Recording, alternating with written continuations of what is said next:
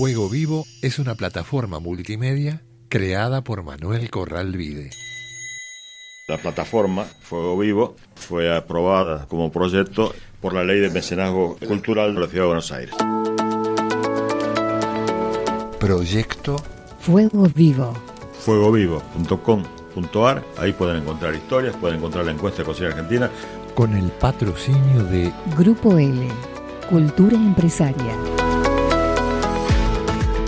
Cuando reflexionamos sobre los orígenes de la cocina nacional de cada país y su identidad gastronómica, no deja de llamar la atención en Argentina que muchos platos asociados en el imaginario colectivo a la época precolombina y especialmente en la colonial, hoy solo son consumidos, y no de manera masiva, en las fechas patrias.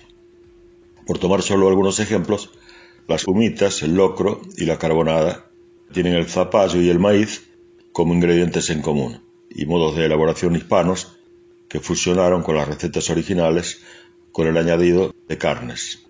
En ese sentido, el historiador y gastrónomo venezolano José Rafael Lovera describe el fenómeno al mencionar uno de sus platos nacionales.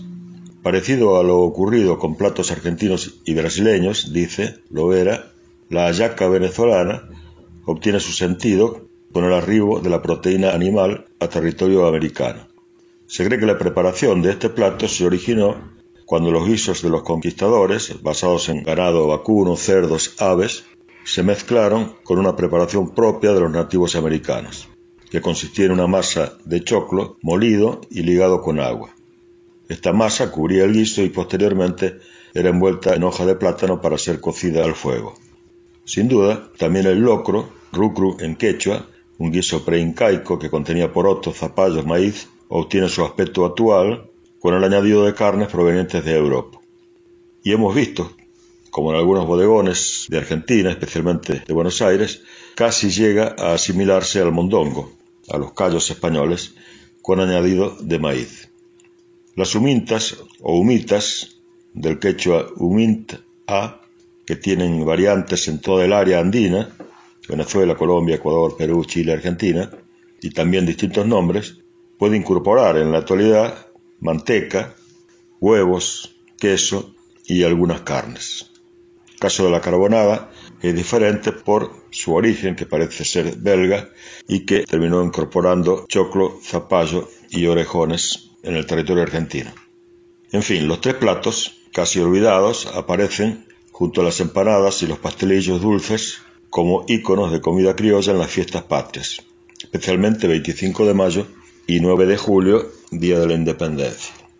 El escritor venezolano Arturo Uslar Pietre, en su interesante ensayo La Ayaca como manual de historia, entiende la historia de las gastronomías como fuente para entender las identidades nacionales.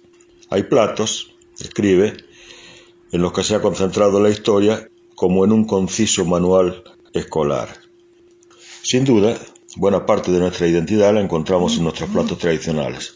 Nos reconocemos en nuestras comidas. Podemos olvidar la fecha de una batalla, pero nunca un aroma o un sabor. Fuego Vivo. Los textos de Manuel Corral Vide referidos al patrimonio gastronómico argentino y los enlaces a las redes sociales con los archivos multimedia se encuentran en fuegovivo.com.ar. Somos un grupo de empresas líder en la provisión de alimentos, con más de 40 años en el mercado y el soporte de una sólida capacidad logística y profesional. Grupo L, Cultura Empresaria.